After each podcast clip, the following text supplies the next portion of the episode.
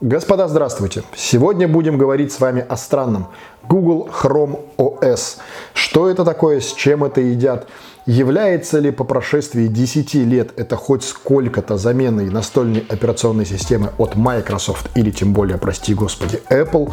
Или это просто какая-то игрулька для бабушек или для детей или для чего-то вот такого не имеющего толкового права на жизнь? Будем сегодня с вами разбираться. Вообще, конечно, стоит упомянуть, что Chrome OS, вообще проект Chromium был представлен еще в 2009 году как, некая, э, как некий симбиоз – Linux и надстроек над него самого Гугла базировалась, которая на, естественно, движке самого Google Chrome. И все, что в этой операционной системе есть, оно завязано на Google Chrome. К 2011 году кое-как компания представила первые продакшн-модели ноутбуков и другой техники именно на Chrome OS. И с тех пор какая-то полная тишина. И именно вот поэтому я что-то как-то про нее вспомнил и решил разобраться, а куда же вообще проект и к чему он пришел. То есть куда он двигался, как он двигался, к чему он пришел и имеет ли вообще это какое-то право на жизнь сегодня. Катализатором к этому стало, ну, естественно, классическое мое слабоумие и отвага и наличие пары свободных часов и идеи того, чтобы поставить ее не на хромбуке и не на вот устройствах Google Chrome, а на абсолютно левый я взял ничем не выдающийся в плане производительности части ноутбук Lenovo из младших моделек, это там IS 330, по-моему, ну, короче, это прям просто печатная машинка, там, по-моему, тысяч за 20 рублей. А, и мне было интересно, как же она будет на нем работать в сравнении, в особенности с Windows 10. Не будем вдаваться с вами в подробности в процесс установки. Подробных инструкций куча. Уже давным-давно не нужно ставить туда сначала Linux и потом руками собирать ядро. Давным-давно не нужно сидеть в командных строках. Уже давным-давно придуманы загрузчики, которые вы просто скачиваете, ставите себе на флешечку, флешечку втыкаете в комп, нажимаете кнопку «Установить» и все делается за вас. И первое, что вас встречает, это процесс Э, такой приветственный процесс, как в любой операционной системе. И здесь он меня приятно удивил. Забегая вперед, наверное, это единственное, что меня в этой системе приятно удивило. Э, приятно удивил. Весь процесс ее настройки сводится, пожалуй, что к двум пунктам. Это выбором языка, то есть на каком языке вы хотите, чтобы у вас работала операционная система. Вы просто выбираете, например, русский или там английский или еще какой-нибудь. И вводом учетных данных Гугла. Никаких тонких настроек, особенно как запаривает Windows 10 при настройке, вам полчаса нужно отвечать на какие-то тупорылые тупорылые вопросы, что-то там где-то искать какие-то обновления. Ну, короче, вот этот весь бред, его здесь не существует как класса.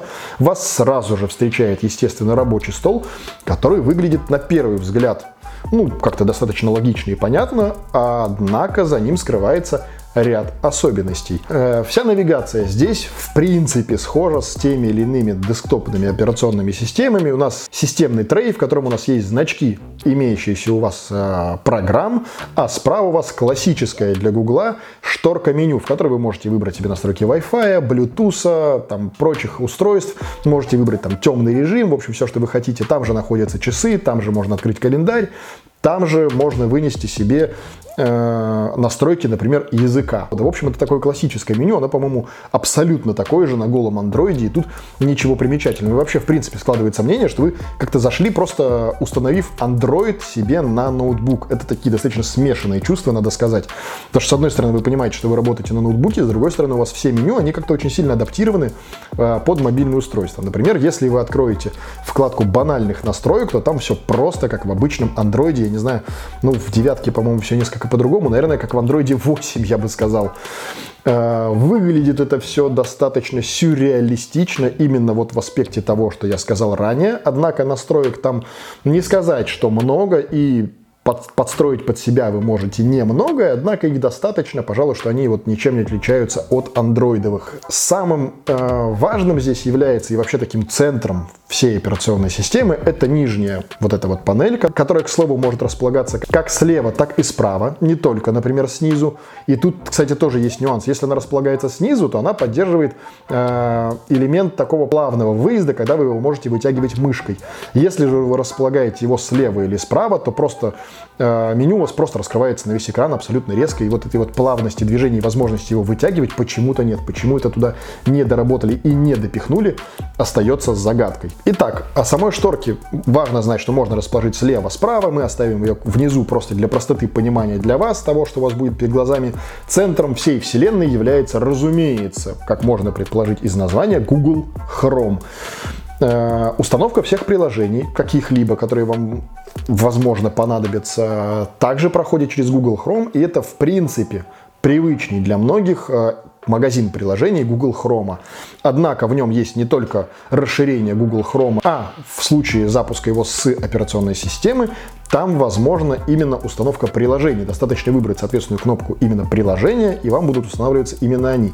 Однако часть приложений, например, YouTube, как яркий пример, вы скачиваете его приложением, устанавливается оно отдельным приложением, вы выносите его в вот эту панель управления тоже отдельным приложением, но запуская его, у вас просто запускается Google Chrome страничка YouTube. Зачем это вообще тогда было надо, непонятно. Стоит отметить, что приложений этих не сказать, что сильно много, и разработчики, видимо, не сильно горят желанием что-то оптимизировать под эту странную операционную систему, но об этом мы еще тоже позже поговорим. Приложений не сильно много, приложений принципе хватает, если каких-то приложений нет, то в принципе можно воспользоваться веб-версиями того или иного. Тот же Telegram устанавливается вполне себе отдельным приложением, а тот же, например, WhatsApp только веб-версии. То есть вы вроде как бы запускаете WhatsApp, а вроде у вас просто открывается окошечко в браузере, и вы просто смотрите в обычную интернет-страничку. Ну, то есть такое какое-то очень сомнительное решение. Конечно же, есть какие-то и простенькие игры такие, чтобы просто показать вообще, что здесь хоть что-то существует видимо, их решили выпустить. Это достаточно забавная, конечно, история, как таймкиллер она, наверное, подойдет, и, пожалуй, что не более того. В основе же лежит Google Chrome, ну и мы на самом деле живем сейчас в 2020 году. По-моему, большинство сервисов и приложений можно открывать реально в Google Chrome. Ну, то есть, ну что вам нужно? ВКонтакте, какой-нибудь, не дай бог, Одноклассники, э, какая-нибудь там Google Фото, какой-нибудь, э, опять же, Telegram, WhatsApp. Ну, что вам там еще нужно? Ну, допустим, Google Документы, еще что-нибудь. Все эти вещи спокойно можно открывать через Google Chrome. Касательно медиаконтента, здесь, здесь все такая же открытая файловая система, и вам также доступно приложение «Мои файлы». Ничего не мешает залить туда фотографии, фотографии, которые будут открываться в стандартном, таком же, как в Гугле, приложении «Галерея». Вам ничего не мешает скачать туда фильмы, у вас также будут они открываться стандартным медиапроигрывателем, таким же, как на андроиде. Э, вам ничего не мешает залить туда музыку, они будут открываться стандартным приложением «Музыка», ну и так далее. То есть все стандартные какие-то фишки, они также без проблем работают. И вопреки многим слухам на просторах интернета, работают они без интернета даже. То есть вам нет, у вас нет никакой необходимости постоянно быть в коннекте с интернетом. Хотя об этом много слухов, что вот на Chrome OS все только вот в интернете. Нет, вполне возможно работать и локально, в этом абсолютно нет никаких проблем. Как и нет проблем э, с установкой, например, сторонних устройств. То есть у меня, например, абсолютно левый ноутбук. Это Lenovo, который Chrome, ну, априори даже не должен и не обязан поддерживать. Однако установилось все, э, работают все ряды функциональных клавиш, э, которые изменяют звук, изменяют там яркость экрана и все прочее. Это все подцепилось. Э, подцепились Bluetooth устройства, подцепились подцепился Wi-Fi, подцепилось вообще все-все-все, вся периферия без проблем подцепляется, не требует никаких дополнительных установок, видимо, туда это как-то все зашили очень аккуратненько. Что касается быстродействия устройства, ну, в силу того, что ядро Linux само по себе жрет очень мало ресурсов, в силу того, что сам весь релиз он достаточно компактный и практически не занимает каких-либо ресурсов. Естественно, все в этой операционной системе относительно летает, и даже на малопроизводительных ноутбуках вы более чем комфортно можете позволить себе работать. И вот здесь, пожалуй, что мы подходим к самому главному кейсам того, как это можно использовать. А, если у вас есть какой-нибудь малопроизводительный ноутбук, который давным-давно закинут в угол, которому уже там лет 10, который не тянет толком ничего, на какой-нибудь классической там 10 винде он не может сделать, ну вот, ну даже шага там без лага, то, возможно, это выход хотя бы в виде медиапроигрывателя вы сможете использовать такой ноутбук. Вы сможете смотреть на нем ютубчик, и будете смотреть его гораздо более комфортно, чем на, например, Windows на этом же железе. Вы сможете смотреть на нем фотографии, вы можете в конце концов просто положить его в угол, включить на нем, например, музыку фоновую, там где-нибудь у себя в офисе, дома, еще где-либо на мероприятиях возможно использовать. То есть как некий медиа, такой хост его можно использовать. Его, пожалуй, что можно дать бабушке, потому что бабушка, наверное, в нем не запутается. Там, условно говоря, два приложения или три, которые вот такими вот значками по центру прямо расположены. Она не сможет в нем что-либо сломать или испортить.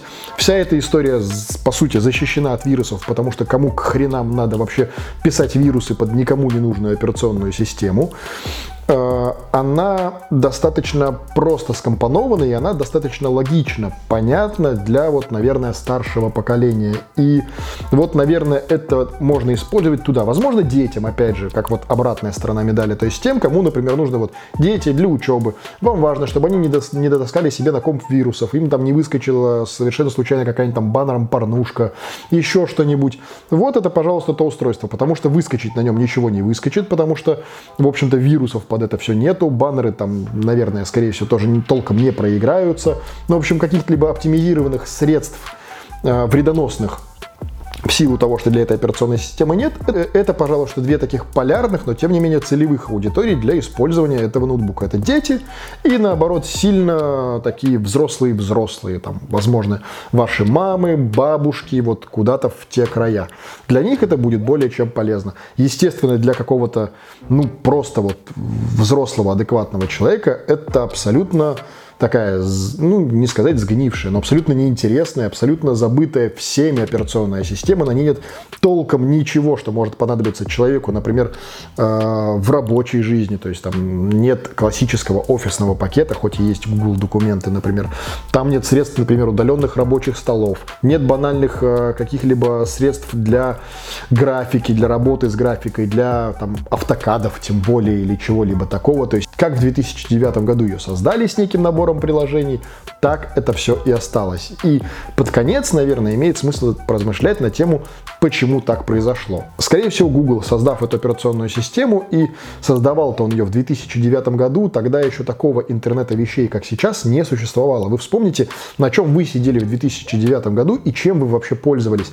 Тогда сказать кому-то, что у вас все будет где-то там в вебе, и все сервисы будут облачными, и вам ничего не нужно, кроме доступа к этим облачным сервисам в виде там браузера и пары маленьких приложений, сказать кому-то это в 2009 году, это был полный абсурд, и никто бы в это не поверил. Однако, как оказалось, Само веяние тогда было пророческим, но в силу того, что в него никто не поверил на тот момент, развитие все это не получило. И сейчас, конечно, пытаться это как-то восстановить и растормошить вот этот вот старый дряхлый поезд, это проще переписать все с нуля, забыв про то, и, возможно, Google идет в этом направлении, но касательно самой операционной системы именно Chrome OS, это такое давным-давно забытое, прям вот не побоюсь этого слова, говно мамонта, которое может вот пригодиться разве что в ряде нескольких вот таких вот относительно узких кейсов и, ну вот в части, наверное, какого-то общего развития, что ли, вам. Это я для общего развития и рассказал. Сам с удовольствием провел за этой операционной системой